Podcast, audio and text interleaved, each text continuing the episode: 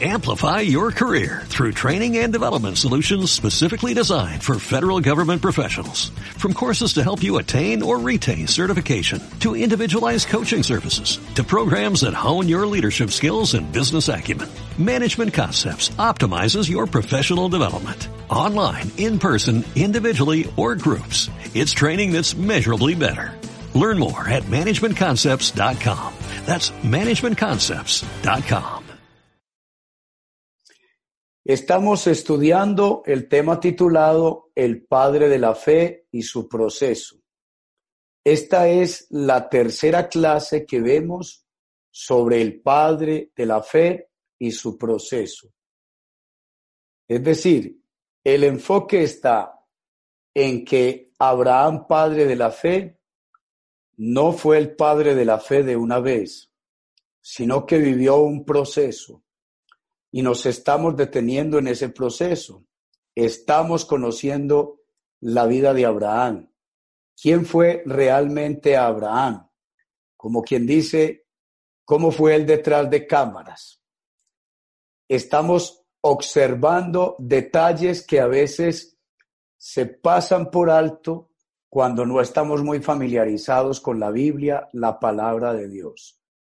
Además, muchas veces nos han enseñado y nos han predicado sobre estos héroes de la fe y nos han dado a entender como si hubiesen sido seres humanos perfectos. Y no es el caso real de la historia de la Biblia. Hoy justamente nos vamos a detener un poco y vamos a mirar otras debilidades del Padre de la fe, unidas a las debilidades que ya vimos en él desde el comienzo. Y vamos a mirar los siguientes puntos. Vamos a mirar primero los miedos de Abraham. Luego vamos a ver entre la fe y las dudas. También vamos a ver malas decisiones por falta de fe y vamos a ver la risa incrédula de Abraham. Comencemos. La Biblia nos enseña claramente que los hombres a quienes Dios llamó para que le sirvieran y se convirtieran en ejemplo de vida para nosotros, cometerían muchos errores y fracasarían muchas veces. Tal es el caso de Abraham el padre de la fe. El único hombre en toda la historia de la humanidad en quien no hubo error, ni cometió injusticia en su mente, ni con sus labios, y ni en su conducta fue Jesús. Repito lo dicho anteriormente.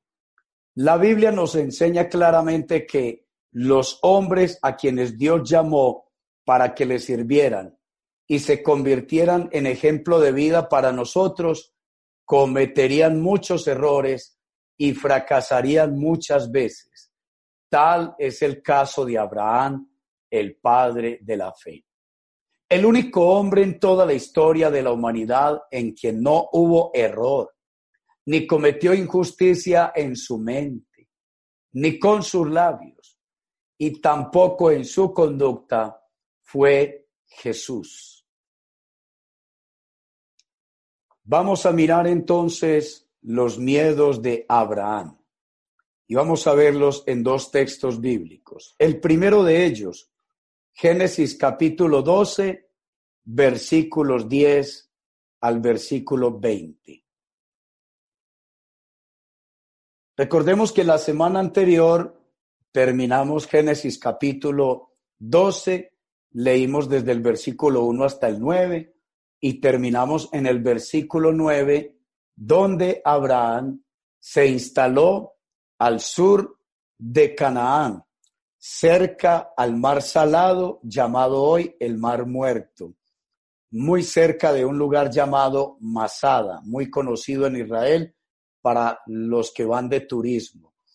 Y Abraham se quedó en ese lugar llamado el Negev, el Negev. Allí se encuentra Abraham y nos dice el versículo 10. Por aquel entonces hubo una gran escasez de alimentos en toda aquella región. Y Abraham se fue a vivir a Egipto durante algún tiempo, pues no había nada de comer en el lugar donde vivía. Notemos entonces lo que acaba de decirnos este primer versículo. Dice que hubo por aquel entonces, cuando Abraham se encontraba en la tierra de Canaán, hubo gran escasez de alimentos en toda aquella región. Y a causa del hambre, Abraham se fue a vivir a Egipto durante algún tiempo. No había nada que comer en aquel lugar. Amados amigos, ya entramos en un primer error de Abraham. Y es que Dios le prometió a Abraham que esa tierra donde él estaba viviendo, la del Negev, ahí en Canaán, esa tierra Dios se la daría a su descendencia. Pero Dios entonces pone a prueba a Abraham. Y Abraham pasa por una temporada de escasez de alimentos donde está viviendo, al punto que llega a pasar necesidad. No había nada que comer en el lugar donde vivía, dice el relato bíblico. Y Abraham, en lugar de esperar en Dios, de confiar en Dios, así como Dios proveyó maná que cayó del cielo para los israelitas en el desierto, y también proveyó codornices, carne para ellos, eh, milagrosamente cuando ellos iban por el desierto, Abraham en ese momento, en su proceso de fe, no tenía la fe suficiente para creer que Dios podía dar provisión milagrosamente. Entonces, en lugar de quedarse en la tierra que Dios le daría a sus descendientes, tierra que fluye leche y miel, y que en ese momento no estaba fluyendo leche y miel, posiblemente había gran sequedad, verano, los pastos eh, se habían quemado y los animales estaban muriendo y ellos mismos no encontraron alimento alguno. Entonces Abraham fue puesto a gran prueba y no aguantó y se fue a vivir a Egipto.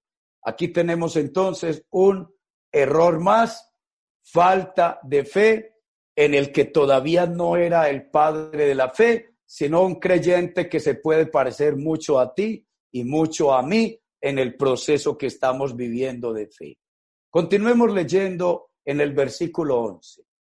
Cuando ya estaba llegando a Egipto, Abraham le dijo a su esposa Sarai, mira, yo sé bien que tú eres una mujer hermosa y que cuando los egipcios te vean, van a decir, esta mujer es la esposa de ese hombre. Entonces a mí me matarán y a ti te dejarán con vida para quedarse contigo. Por eso, para que me vaya bien y no me maten por causa tuya, diles por favor que eres mi hermana.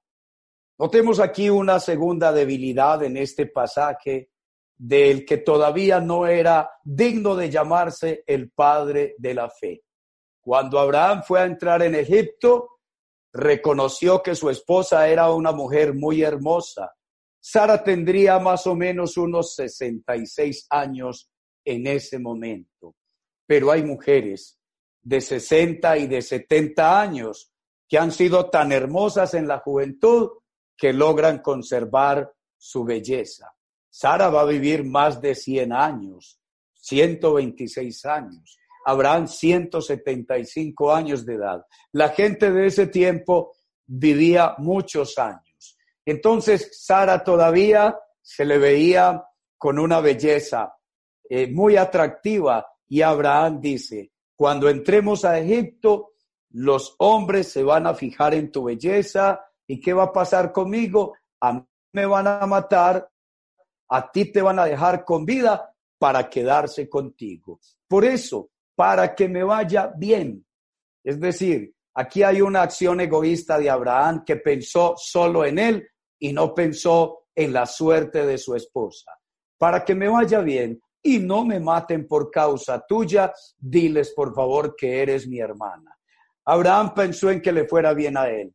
Abraham pensó en conservar la vida y a cambio de eso expuso a su esposa para que su esposa fuera tomada por otro hombre en adulterio. Es decir, Sara iba a quedar en pecado de adulterio y no se sabe en qué manos iba a quedar, a quedar, pero Abraham no le importó en ese momento la suerte de su esposa. Ya eso sería problema de Sara. Vamos a ver Sara, Sara qué responde. Versículo 14. Cuando Abraham llegó a Egipto, los egipcios vieron que Sarai era muy hermosa. También la vieron los funcionarios del faraón, rey de Egipto, y le fueron a decir que aquella mujer era muy hermosa. Entonces la llevaron al palacio del faraón. Por causa de Sarai, el faraón trató muy bien a Abraham. Le regaló ovejas, vacas, esclavos, esclavas, asnos y camellos. Pero también por causa de Sarai, el Señor castigó al faraón y a su familia con grandes plagas. ¿Y por qué hizo esto el Señor con el faraón y con su familia, castigándolos con grandes plagas? Porque Abraham y Sara se confabularon para mentirle a los egipcios para mentirle al faraón. Aquí tenemos entonces los errores de Abraham y los errores de la complicidad de su esposa. Sí, Sarai sostuvo la mentira de Abraham que le dijo que dijera que eran hermanos y no esposos. Entonces, claro, el faraón la tomó como mujer y se la llevó a formar parte de su harén pero el Señor intervino y castigó terriblemente al faraón y a su familia con grandes plagas. Cuando veamos el siguiente pasaje, cómo se repite esta misma acción en la vida de Abraham y de Sarai, vamos a ver qué fue lo que pasó y qué hay detrás de todo esto que estamos leyendo aquí, cómo el faraón fue castigado con grandes plagas con su familia. Pero Abraham se había echado ya al bolsillo ovejas, vacas, esclavos, esclavas, asnos y camellos que el faraón le había dado a cambio de que Abraham entregara a Sarai, su hermana, entre comillas, como mujer al faraón. Continuemos leyendo. Por eso el faraón mandó llamar a Abraham y le dijo, ¿por qué me has hecho esto? ¿Por qué no me dijiste que era que esta mujer es tu esposa? Tú dijiste que era tu hermana y yo pude haberla tomado por esposa. Anda, aquí la tienes. Tómala y vete. Entonces el faraón ordenó a sus hombres que hicieran salir de Egipto a Abraham junto con su esposa y con todo lo que tenía. Amados amigos, qué vergüenza para Abraham la, que debió haber vivido tan humillante. Ser sorprendido en esta mentira tan infame, en la que expuso a su mujer al adulterio, pero también en la que Sara le sirvió de cómplice a Abraham. Ambos le mintieron al faraón. Y como dice la escritura, por poco el faraón comete un terrible pecado, pero Dios se encargó de hablarle al faraón de castigar al faraón, de llamar la atención al faraón y ponerle límites. Ya vamos a ver qué pasó con el siguiente relato para entender este relato que acabamos de leer. Entonces, el faraón expulsó, expulsó a Abraham de Egipto vergonzosamente por mentiroso, pero le permitió que se llevara todas las cosas que ya le había regalado. Y así Abraham es expulsado de Egipto vergonzosamente.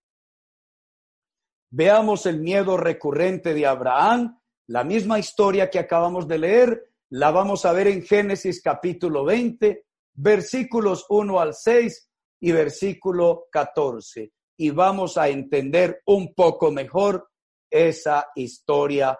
Esta historia nueva nos va a iluminar lo que pasó en Egipto con Abraham, Faraón y Sarai, la esposa de Abraham. Leamos Génesis 21 al 6 y 14. Abraham partió desde allí en dirección a la región del Negev y se quedó a vivir entre Cades y Sur, mientras vivía en Gerar. Abraham decía que Sara, su esposa, era su hermana. Otra vez, Abraham se encuentra en otro país, se encuentra en el reino de Gerar. Y allí, en ese lugar de Gerar, volvió a decir que Sara era su hermana, la negó como esposa y Sara también, lógicamente, decía que Abraham era su hermano. Abraham no aprendió la lección. ¿Por qué hacía esto Abraham? Por miedo, por falta de fe, porque no tenía confianza de que Dios pudiera protegerlo a él y a su esposa.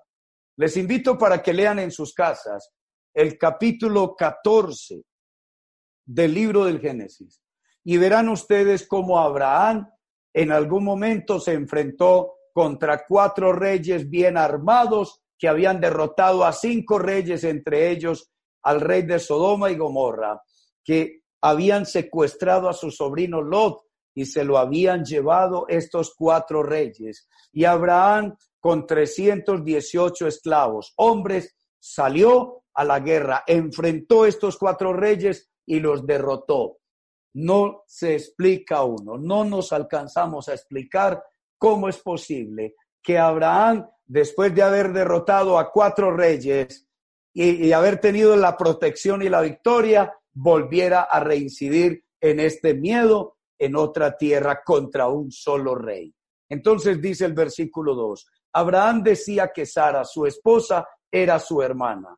Entonces Abimelech, rey de Gerar, mandó llamar a Sara y la tomó por esposa. Aquí se repite la historia. Pero aquella noche Dios se le apareció a Abimelech en sueños y le dijo, puedes darte por muerto a causa de la mujer que has tomado, porque ella es casada. Pero como Abimelech todavía no se había acostado con ella, le contestó, Señor, ¿acaso vas a matar al inocente? Como Abraham me dijo que ella era su hermana y ella me lo confirmó. Yo hice todo esto de buena fe y sin mala intención. Sí, ya sé que has hecho todo esto de buena fe, le respondió Dios en el sueño. Por eso no te permití tocarla para que no pecaras contra mí.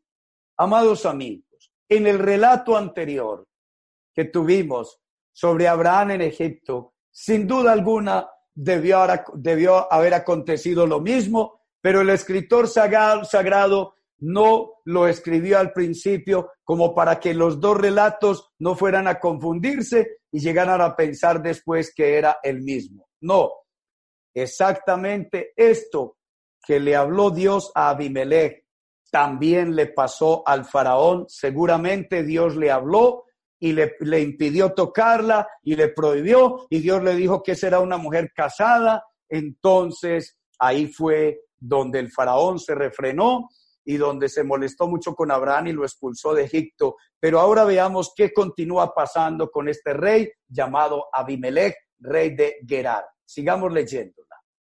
Sigamos leyendo. Pero ahora devuelve esa mujer a su esposo, porque él es profeta y va a interceder por ti para que vivas.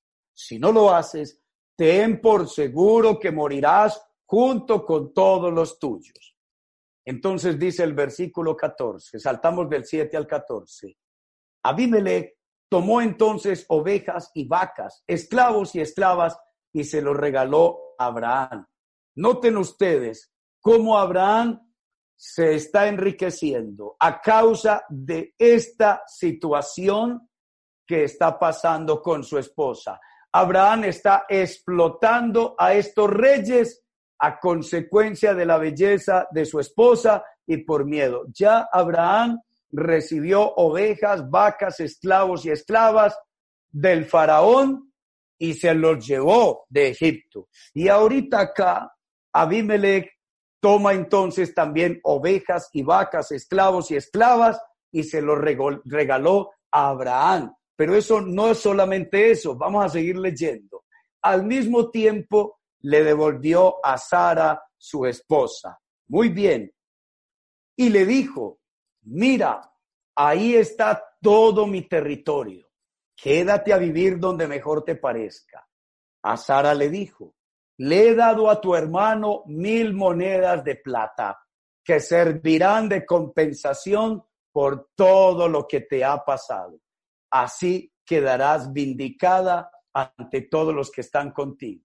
Es decir, que este hombre, este rey fue más noble que el faraón, porque miren, no expulsó a Abraham de la tierra de Gerar, sino que le dijo, quédate a vivir donde mejor te parezca. Y además de eso, le entregó mil monedas de plata a Abraham, además de las vacas, las ovejas, los esclavos y las esclavas. Y le regresó a su esposa y de esa manera vindicó a su esposa ante todos, delante de todas las personas de Gerar, y Abraham quedó muy bien, pero quedó muy mal también, otra vez como mentiroso. Recordemos, Abraham entonces era mentiroso. Abraham era un aprovechado que le estaba sacando recursos materiales a estos hombres a través de este accidente que estaba ocurriendo con su esposa Sara. Abraham lo hacía por falta de fe. Abraham tenía miedo. Abraham mentía. Abraham expuso a su esposa a que cometiera adulterio. Abraham era un egoísta. Abraham no le importaba la suerte de Sara, solo le importaba la suerte de él y la vida de él y que le fuera bien a él. Sin embargo, amados amigos, hasta aquí quiero hacer una reflexión. Dios no le reprocha nada a Abraham. Ustedes pueden estudiar la historia de Abraham desde el capítulo 11 hasta el 25 de Génesis y verán, Dios nunca le reprochó a Abraham ninguna falta, ningún pecado, ninguna injusticia y lo trató como si fuera justo porque Pablo escribe a Timoteo que aunque nosotros seamos infieles, Dios permanece fiel a nosotros. Amados amigos, Dios trató a este hombre Abraham en ese proceso de fe, en esos miedos y con esas debilidades que acabamos de leer en la palabra de Dios, lo trató como si fuera un hombre justo, como si no hubiese cometido ningún error, como si no hubiera cometido ningún pecado. Y además de eso, dijo que era profeta. Sí, entonces me imagino lo que pensaría Faraón en Egipto, lo que pensaría eh, eh, Abimelech en Gerar, un profeta mentiroso. Sí, un profeta por causa del cual vinieron calamidades y desgracias sobre el rey y sobre su familia. Miremos entonces cómo sigue diciendo el relato. Entonces Dios le dijo a Abimelech que si él hacía todo esto, este hombre oraría por él y él sanaría a su familia porque Abraham era profeta si él intercedía por él. Aquí está entonces como Dios finalmente cuida, guarda, bendice y protege al creyente Abraham, porque Abraham finalmente, con todas las dificultades, obedeció saliendo de Ur de los Caldeos y se dirigió a la tierra de Canaán y Dios entonces se le ha presentado varias veces. Dios le ha hablado varias veces a Abraham y le ha mostrado su bien, su misericordia y su protección hasta donde estamos leyendo. Ahora pasemos al siguiente punto, entre la fe y las dudas. Esto está en Génesis capítulo 15, versículos 1 al 18. Después de esto, la palabra del Señor vino a Abraham en una visión. No temas, Abraham, yo soy tu escudo y muy grande será tu recompensa. ¿Por qué Dios le dice a Abraham, no temas? Porque, como les dije en el capítulo 14, Abraham se había enfrentado a cuatro reyes que habían atacado, entre otros, al rey de Sodoma, atacaron al rey de Gomorra, atacaron cinco reyes y los vencieron estos cuatro reyes. Y Abraham entonces le dijeron que su sobrino había sido secuestrado por estos cuatro reyes. Abraham armó un ejército de 318 hombres y se fue y puso en fuga a estos reyes y los persiguió y recuperó a su sobrino Lot, pero también les quitó todos los bienes que ellos se, se habían llevado con las personas secuestradas y les quitó el botín a esos reyes. Y Abraham acabó de enriquecerse y trajo de todo eso diezmos a Melquisedec, rey de Salem. Eso está en el capítulo 14 del libro de Génesis. Entonces, después de Abraham derrotar a estos reyes, se queda en el territorio, pero Abraham no se queda tranquilo. Se queda con miedo. El miedo era una de las características de Abraham. Y por eso Dios le dice en visión a Abraham, no temas, Abraham, yo soy tu escudo y muy grande será tu recompensa. Entonces Abraham le responde a Dios de la siguiente manera, versículo 2, pero Abraham le respondió, Señor y Dios, ¿para qué vas a darme algo si aún sigo sin tener hijos y el heredero de mis bienes será Eliezer de Damasco? Eliezer de Damasco. Miren esto. Dios le afirma a Abraham que él es su escudo, que él lo cuida, lo guarda y lo protege, que no tenga miedo de sus enemigos. Y también le agrega, y muy grande será tu recompensa. Entonces Abraham a eso que Dios le dice, más bien le habla en forma como de reproche y le dice, Señor y Dios, ¿para qué vas a darme algo si aún sigo sin tener hijos? Y el, heredero de mis bienes será Eliezer de Damasco. Es decir, Señor, ¿para qué me enriqueces? ¿Para qué me bendices? ¿Para qué me prosperas? Ya tengo suficientes vacas, ovejas, ya tengo suficientes esclavos y esclavas, ya tengo suficiente tierra. ¿Y esto para quién va a ser? Para uno de mis esclavos, sabiendo que yo no tengo hijos que me hereden. Entonces Abraham le hizo esto en forma de reproche a Dios. Y vamos a ver Dios qué le responde. Tú no me has dado descendientes propios, sigue Abraham diciendo. Así que uno de mis siervos será mi heredero, afirma Abraham. Después el Señor le dijo, no, tu siervo no será tu heredero, porque tendrás un hijo propio, quien será tu heredero. Repitamos esta buena noticia para Abraham. No, tu siervo no será tu heredero, porque tendrás un hijo propio, quien será tu heredero. Es la primera vez entonces que Dios le promete a Abraham que va a tener un hijo propio que va a ser su heredero. Vamos a ver qué sigue pasando. Entonces el Señor llevó a Abraham afuera y le dijo, mira al cielo y, si puedes, cuenta las estrellas. Esa es la cantidad de descendientes que tendrás. Amigos, Abraham miró el cielo y era una noche estrellada, un cielo hermoso, tupido de estrellas eso fue asombroso para Abraham. Abraham se puso a contar las estrellas hasta cansarse y se agotó. ¿Qué iba a poder contar 400 mil millones de estrellas que han calculado los astrofísicos en este tiempo? Hmm. Y dice la Biblia en el versículo 6 algo muy importante por primera vez de Abraham. Dice, y Abraham creyó al Señor y el Señor se lo consideró lo consideró justo debido a su fe. Repito, y Abraham creyó al Señor y el Señor lo consideró justo debido a su fe.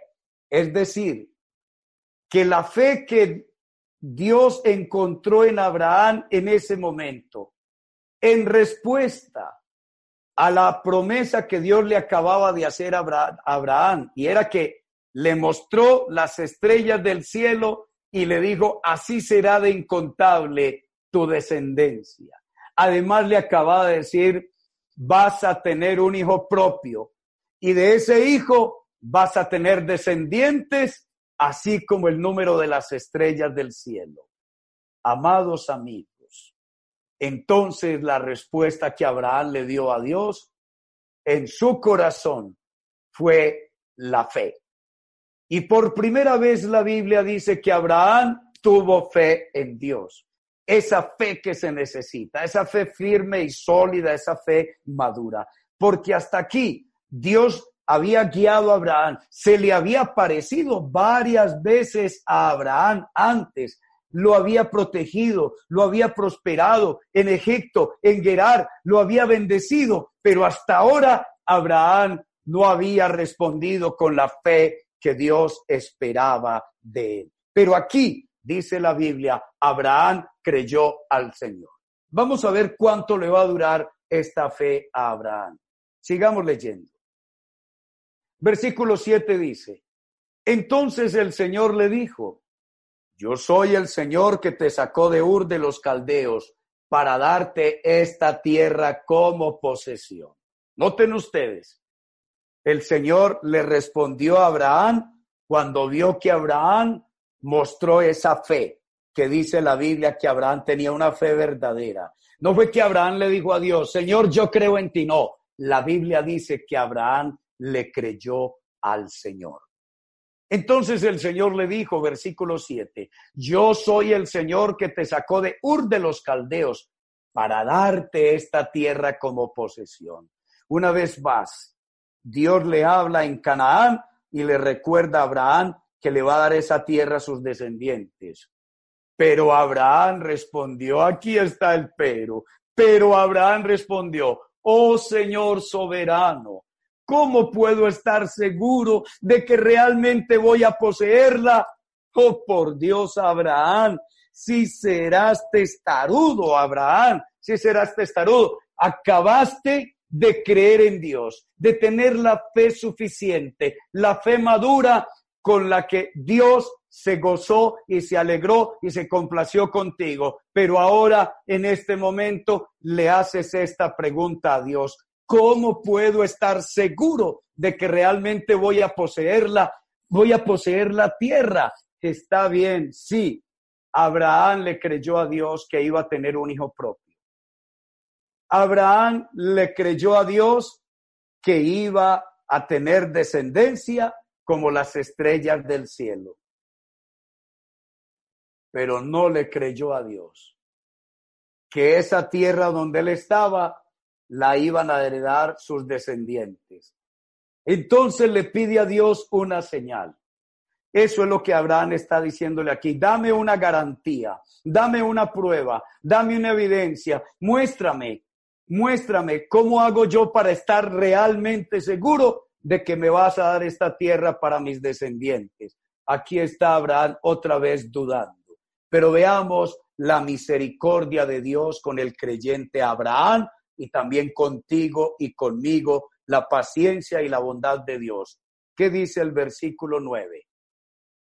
Entonces Dios le dijo, para cerrar el trato, trae una vaca una cabra y un carnero de tres años cada uno.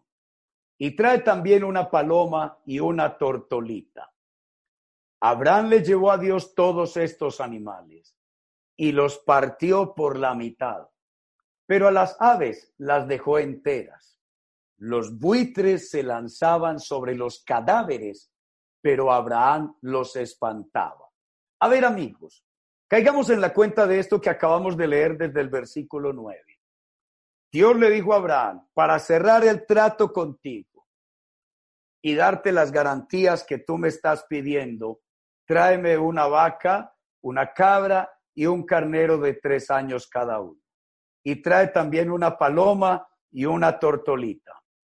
Abraham le llevó a Dios todos estos animales y los partió por la mitad, pero a las aves las dejó enteras. Los buitres, los gallinazos se lanzaban sobre los cadáveres, pero Abraham los espantaba. Y así se pasó todo el día Abraham espantando los buitres para que no se le fueran a comer estos animales que él había partido y que olía a sangre. Y los buitres olían la sangre, claro que sí, la carne, y se acercaron allí. Desde este contexto sigamos leyendo a ver qué pasa. Versículo 12. Cuando el sol comenzaba a ocultarse, Abraham sintió mucho sueño y se vio rodeado de una gran oscuridad. Esto le dio mucho miedo. Repito, cuando el sol comenzaba a ocultarse, Abraham sintió mucho sueño y se vio rodeado de una gran oscuridad. Eso le dio mucho miedo. Queridos amigos, aquí está otra vez el miedo de Abraham. Hay otra versión de la Biblia que, que dice que Abraham sintió un miedo aterrador. ¿Cuándo? cuando el sol comenzó a ocultarse y empezó a llegar la oscuridad. Y cuando Abraham se ve rodeado de la oscuridad de la noche, al mismo tiempo le dio mucho sueño. Y al sentir mucho sueño, Abraham le dio miedo. ¿Saben por qué? Porque las partes de esos animales que estaban en el suelo por las mitades y las aves enteras eran como el mapa de Canaán. Representaban a Canaán. Y si Abraham hubiese dejado que los buitres hubieran comido un ave o un pedazo de vaca o de cabra de alguno de los animales, Abraham hubiese perdido pedazos de la tierra que Dios le había prometido. Y Abraham ahuyentaba los buitres para que no se fueran a comer ningún animal, para no perder parte de la tierra.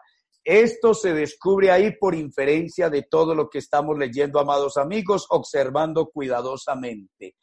Pero Abraham le dio mucho miedo cuando empieza a sentir sueño y llega la noche y él sabe que si se queda dormido van a aparecer leones probablemente y se van a comer todos los animales y lo van a dejar entonces sin tierra. Sí, este sacrificio que Abraham está ofreciendo representaba la tierra y Abraham se vio rodeado de una gran oscuridad y un miedo aterrador vino sobre él. ¿Por qué?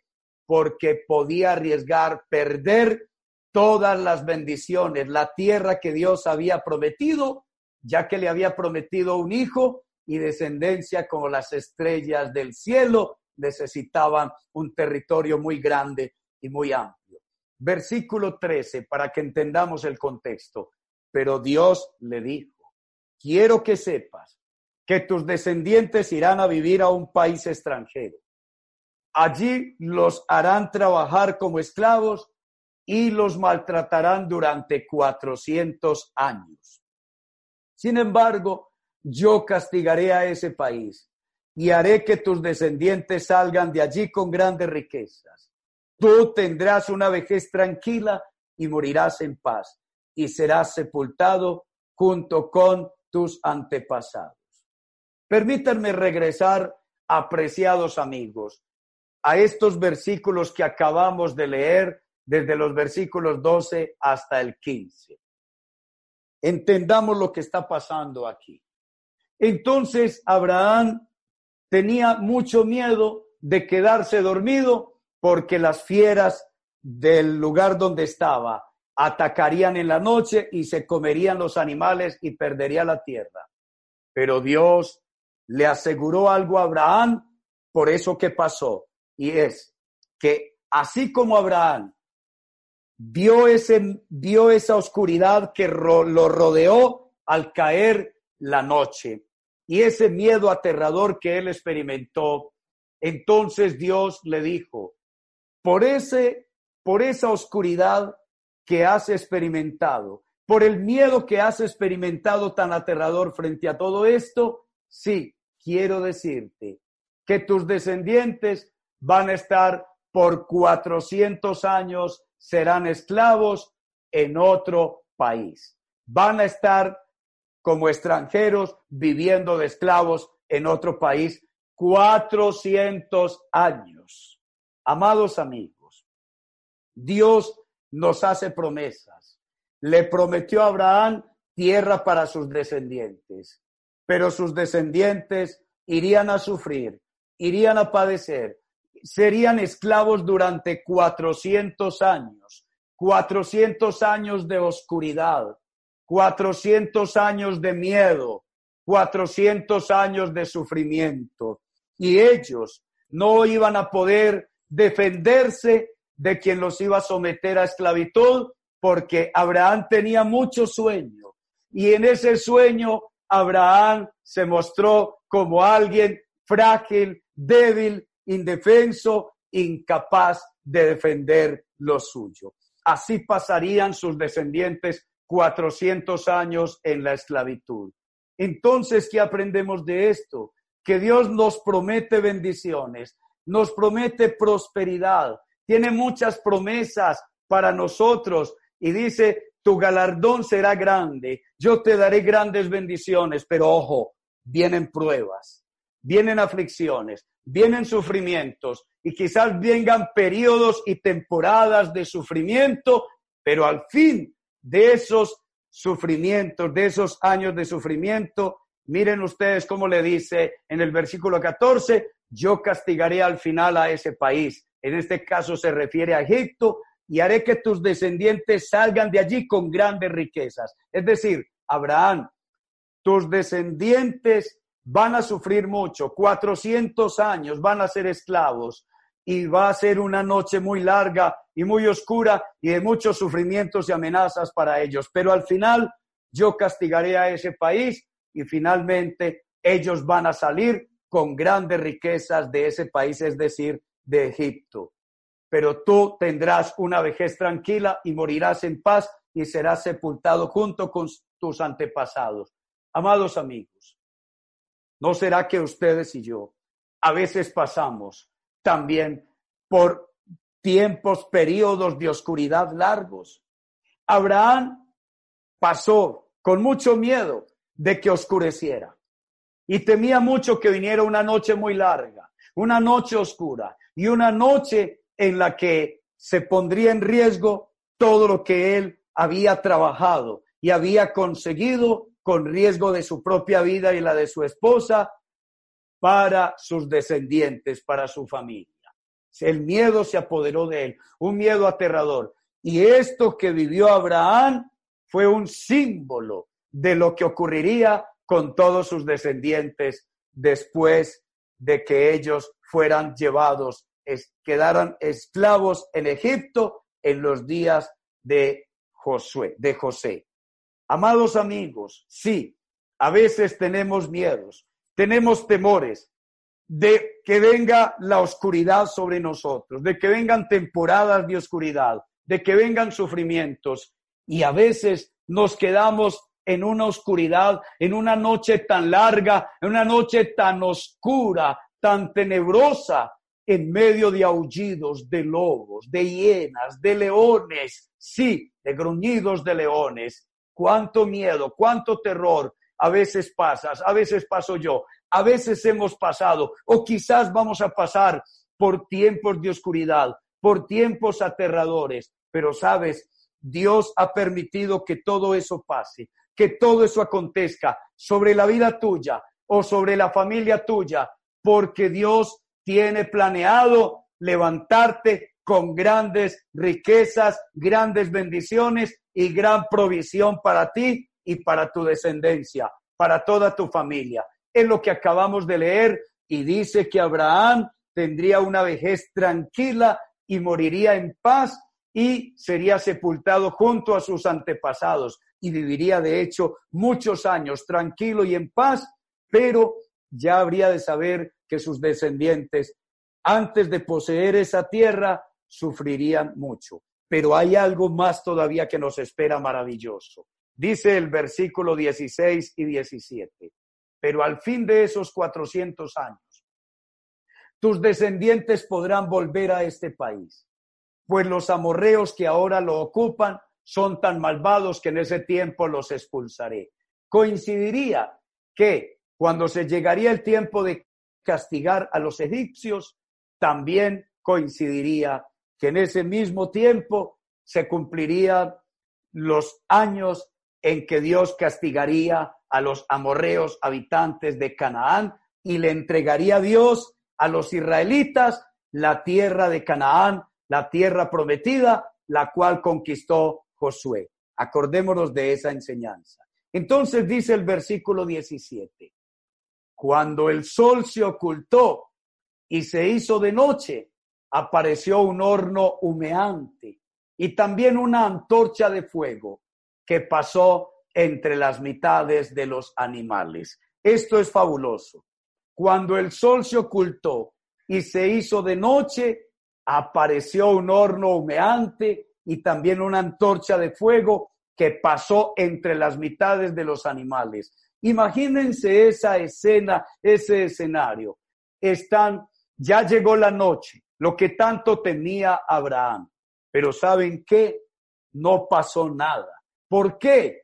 porque apareció en medio de los animales muertos un horno humeante y apareció una antorcha de fuego que se paseaba entre las mitades de los animales, de modo que si habían leones, hienas o animales que vendrían a atacar a Abraham y a comerse los animales, eran ahuyentados por el horno humeante y por la antorcha de fuego. Esa antorcha de fuego, ese horno humeante era la presencia de Dios. Esa columna de fuego que humeaba en la noche, esa antorcha que se paseaba en medio de los animales, estaba protegiendo los animales y estaba protegiendo también a Abraham y a los que con él estaban. Amados amigos, en medio de la oscuridad, de la noche, en medio de la tormenta, en medio de los peligros, en medio de las amenazas, en medio de la opresión de nuestros enemigos, Dios ha prometido estar contigo, estar conmigo, estar con nosotros como una antorcha de fuego, como una columna de fuego en las horas de la noche que ahuyenta los animales salvajes, que ahuyenta los peligros, que nos da protección y nos da cobijo. No tengas miedo, no tengas temor. Si estás pasando por muchos sufrimientos, por muchos miedos, por muchas aflicciones, si hay muchos enemigos, si hay fieras que amenazan comerse lo tuyo, acabar contigo, con tu familia, con tus bienes, acabar con tu vida, el Señor está contigo. Sí, te ha dicho que habrá esclavitud, te ha dicho que tus enemigos podrán castigarte, te ha dicho que estarás sufriendo amenazas, problemas, aflicciones, hay pruebas grandes y terribles, pero en medio de todo esto, Dios está en medio de ti como una columna humeante y como una antorcha de fuego. Su presencia está contigo, infundiéndote aliento, fortaleza, paz y hasta gozo en medio de tus circunstancias adversas. No tengas miedo porque el Señor está contigo y no temas si vienen amenazas, si vienen pruebas, por duras, por difíciles que sean contra tu vida, el Señor estará contigo y con tu familia, cuidándote, guardándote, protegiéndote, bendiciéndote por muchos años. ¿Cuántos años de sufrimiento llevas? ¿Cuánto te esperan? Pues nada se puede comparar con los 400 años de sufrimiento que tuvieron los descendientes de Abraham en Egipto siendo esclavos, pero Dios estuvo con los descendientes de Abraham en medio de la esclavitud, de la esclavitud en Egipto, como hemos leído ya en el libro del Éxodo. Dios cuidaba, Dios guardaba, Dios protegía y Dios ayudaba a los israelitas en medio de la esclavitud, porque Él estaba allí con su presencia como una antorcha de fuego que protegía y que guardaba al pueblo de Israel, aún en medio de la esclavitud. Ese día Dios hizo un pacto con Abraham y le dijo, yo les daré a tus descendientes la tierra que va desde el río de Egipto hasta el río Éufrates. Sí, amados amigos, después de esta visión que Abraham tuvo, después de esta experiencia con el sacrificio de los animales, después de que Dios le muestra que su presencia está con él y su presencia estará con sus descendientes, entonces Dios le afirma al final, sí, Dios hace un pacto con Abraham, lo sella, lo firma y así le termina diciendo, yo les daré a tus descendientes la tierra que va desde el río de Egipto hasta el río Éufrates y le marca seguidamente los límites. Sin embargo, los descendientes de Abraham tendrán que pasar por muchas pruebas y por muchos sufrimientos antes de conquistar la tierra prometida. Malas decisiones por falta de fe. Veamos esto. Génesis capítulo 16, versículos 1 al 6. Malas decisiones por falta de fe en Abraham.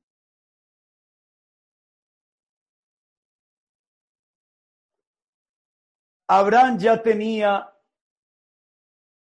Abraham tenía ya 10 años de vivir en Canaán, es decir, tenía 85 años de edad y su esposa Sarai aún no había podido tener hijos. Pero como ella tenía una esclava egipcia que se llamaba Agar, le propuso a su esposo, Abraham, como Dios no me deja tener hijos, acuéstate con mi esclava y ten relaciones sexuales con ella. Según nuestras costumbres, cuando ella tenga un hijo, ese niño será mío, porque ella es mi esclava. ¿Qué les parece la propuesta de Sara a Abraham?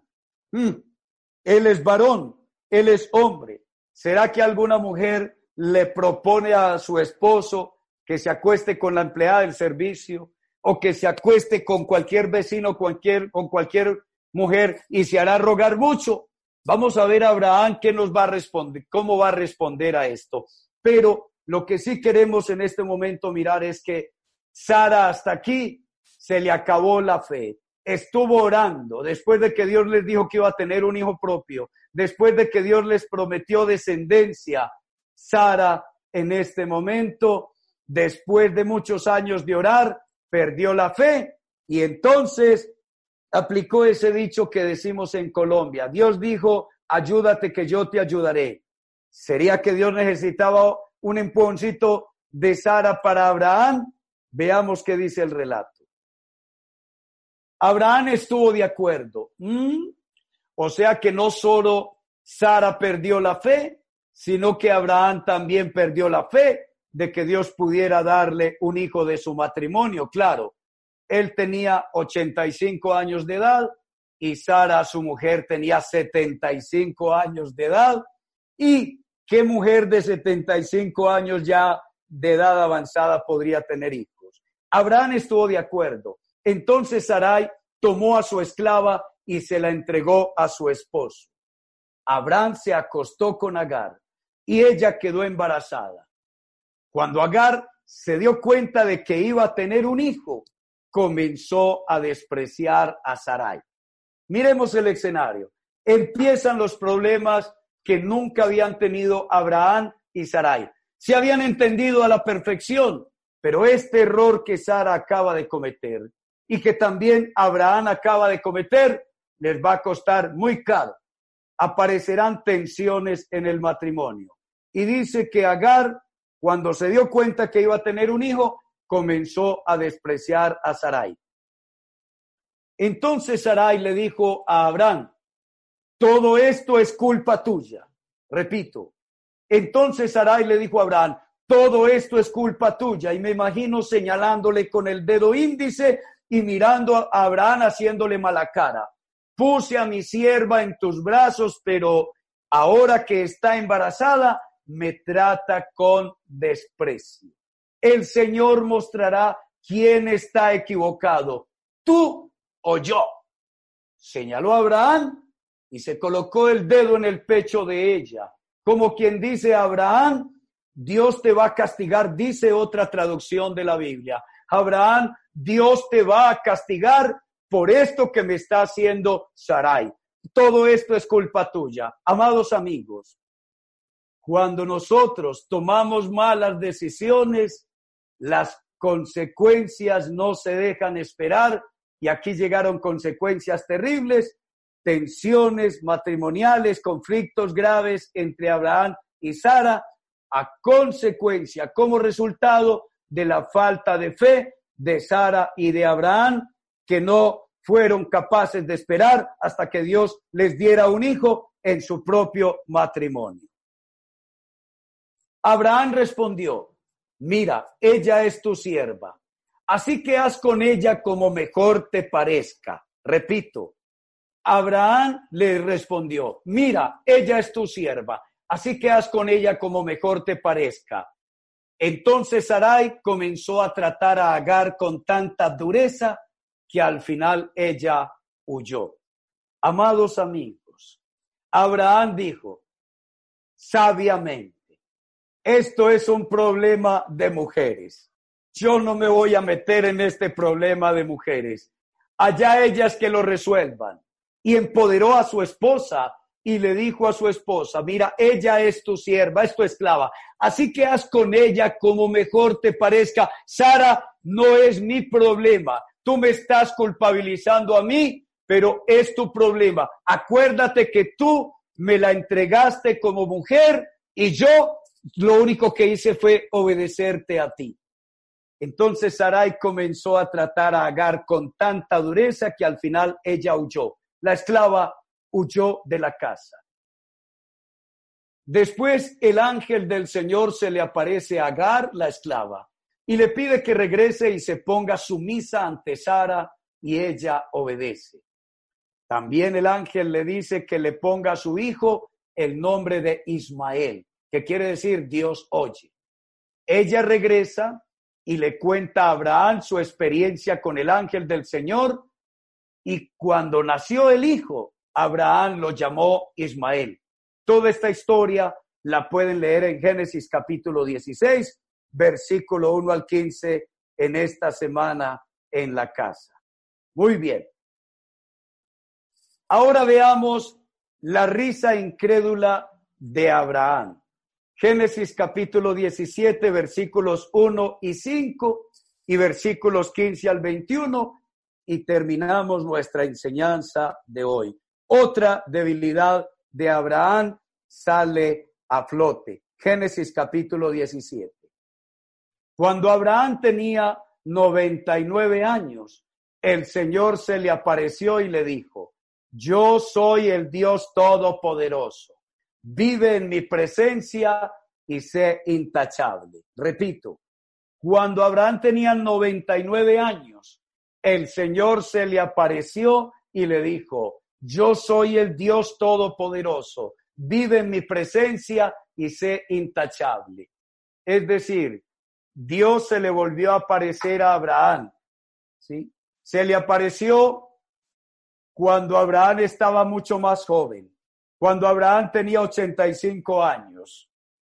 Y cuando Abraham cometió ese error tan terrible, Dios dejó que naciera Ismael, lo apoyó con Ismael, le apoyó en el hogar, le apoyó el matrimonio, lo apoyó también con la esclava que estuvo sujeta a Sara, y Dios se le aparece a los 99 años, o sea, 14 años después de que Abraham va a tener a Ismael propiamente 13 años después de que Ismael vive y Dios le dice, vive en mi presencia y sé intachable. Y eso te dice Dios a ti y me dice a mí, vivamos en la presencia de Él y, seramos, y seamos intachables. Y el versículo 5 dice, ya no te llamarás Abraham, sino que de ahora en adelante tu nombre será Abraham porque te he puesto como padre de una multitud de naciones. Abraham significa padre enaltecido o padre exaltado o padre que se exalta. Y el nombre Abraham significa padre de una multitud de naciones o padre de multitudes. Dios le cambió el nombre a Abraham. ¿Y saben qué? Al cambiarle de nombre, le cambia también su personalidad y lo fortalece espiritualmente.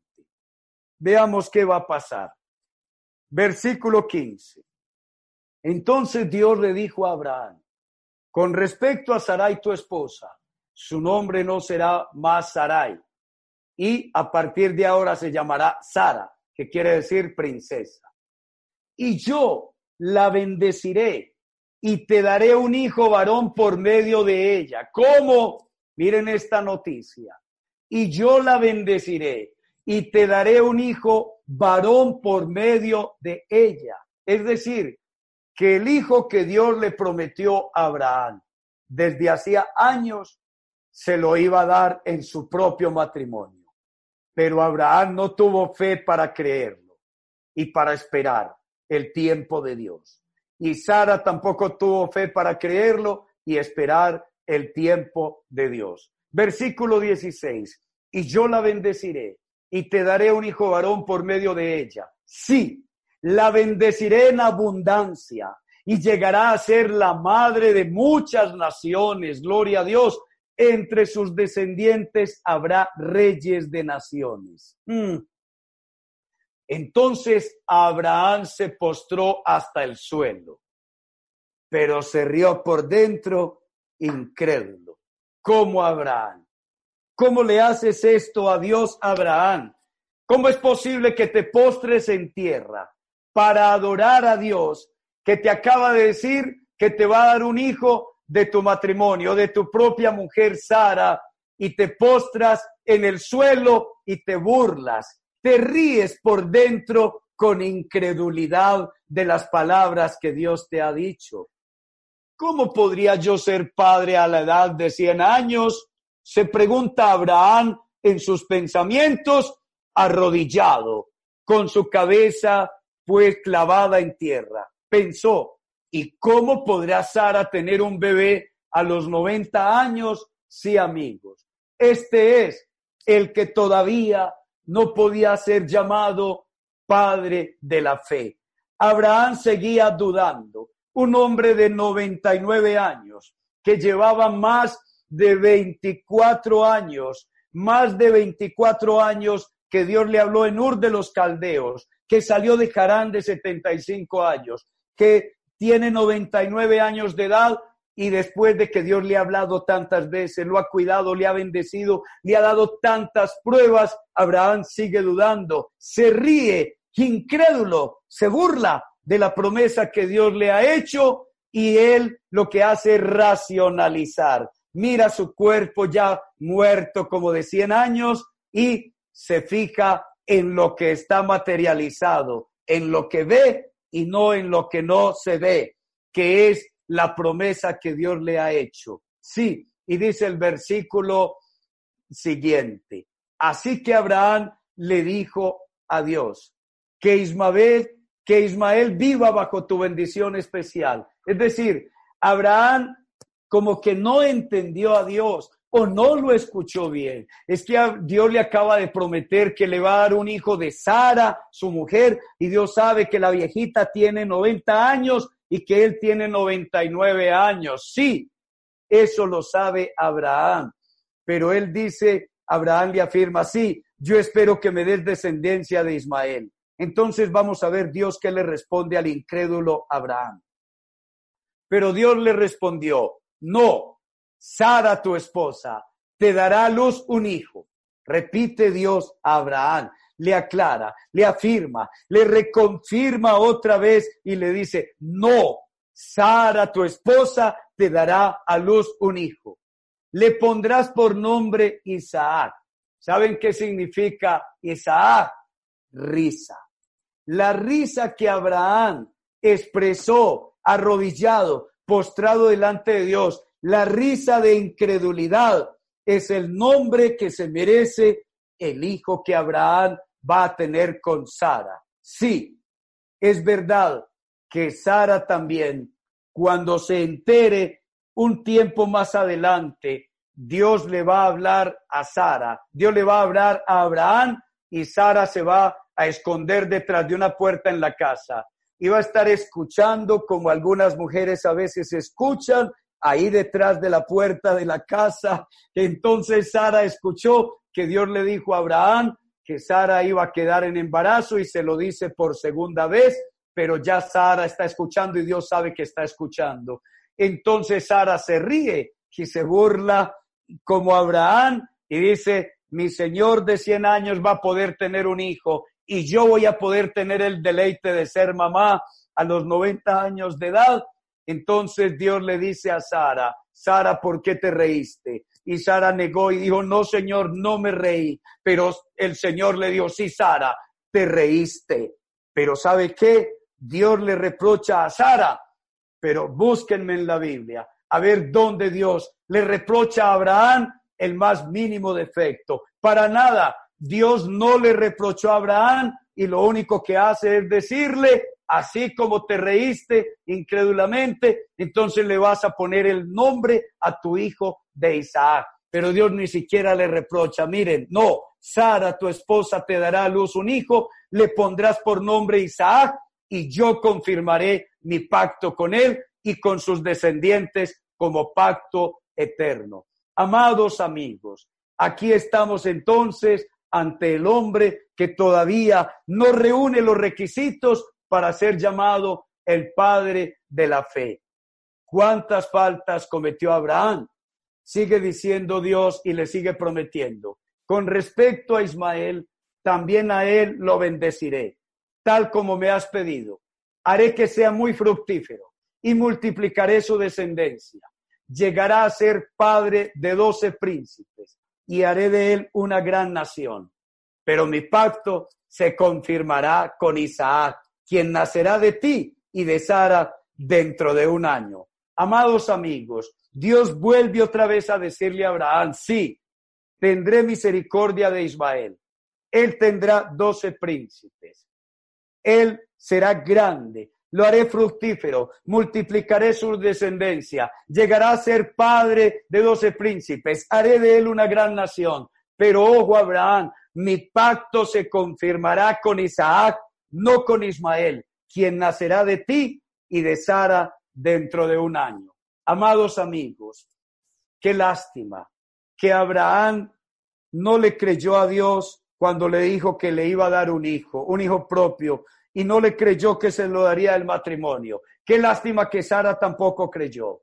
Qué lástima que tuvieron impaciencia, que les faltó esperar el tiempo de Dios, que les faltó esperar más años. Pensaron que con 10 años ya era suficiente y les tocó esperar 25 años hasta que se cumpliera la promesa y aquí Dios le confirma que será de su matrimonio, de su hijo Isaac, aun cuando Ismael ya es un hombre, un joven de 13 años de edad. Pero qué lástima porque como vamos a ver, la próxima semana va a ser un error terrible el que Sara y Abraham cometieron y sobre todo Abraham, que era el responsable ante los ojos de Dios.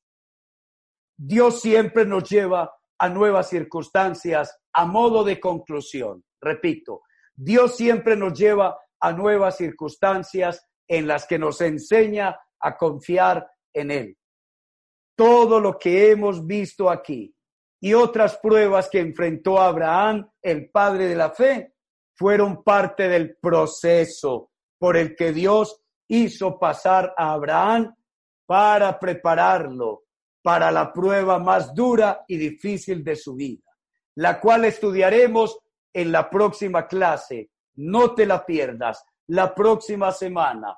Pero recuerda que el creyente Abraham presentó muchas debilidades, muchas flaquezas, muchos errores y estuvo entre la duda y la fe, la duda y la fe, la duda y la fe. Y Abraham le creyó a Dios y luego dudó. Y volvió a creerle y luego dudó. Pero Dios, con su amor, con su bondad, con su paciencia, con su compasión, con su misericordia, fue fiel a Abraham y lo protegió y lo guardó y lo bendijo y fue fiel a las promesas que le hizo a Abraham, porque las promesas que Dios te hace a ti, me hace a ti, y nos hace a nosotros como al creyente Abraham, no están basadas en nuestra fidelidad, porque aunque nosotros seamos infieles y le fallemos, Dios permanece fiel. Dios no se niega a sus compromisos que te ha hecho a ti y me ha hecho a mí. Ánimo.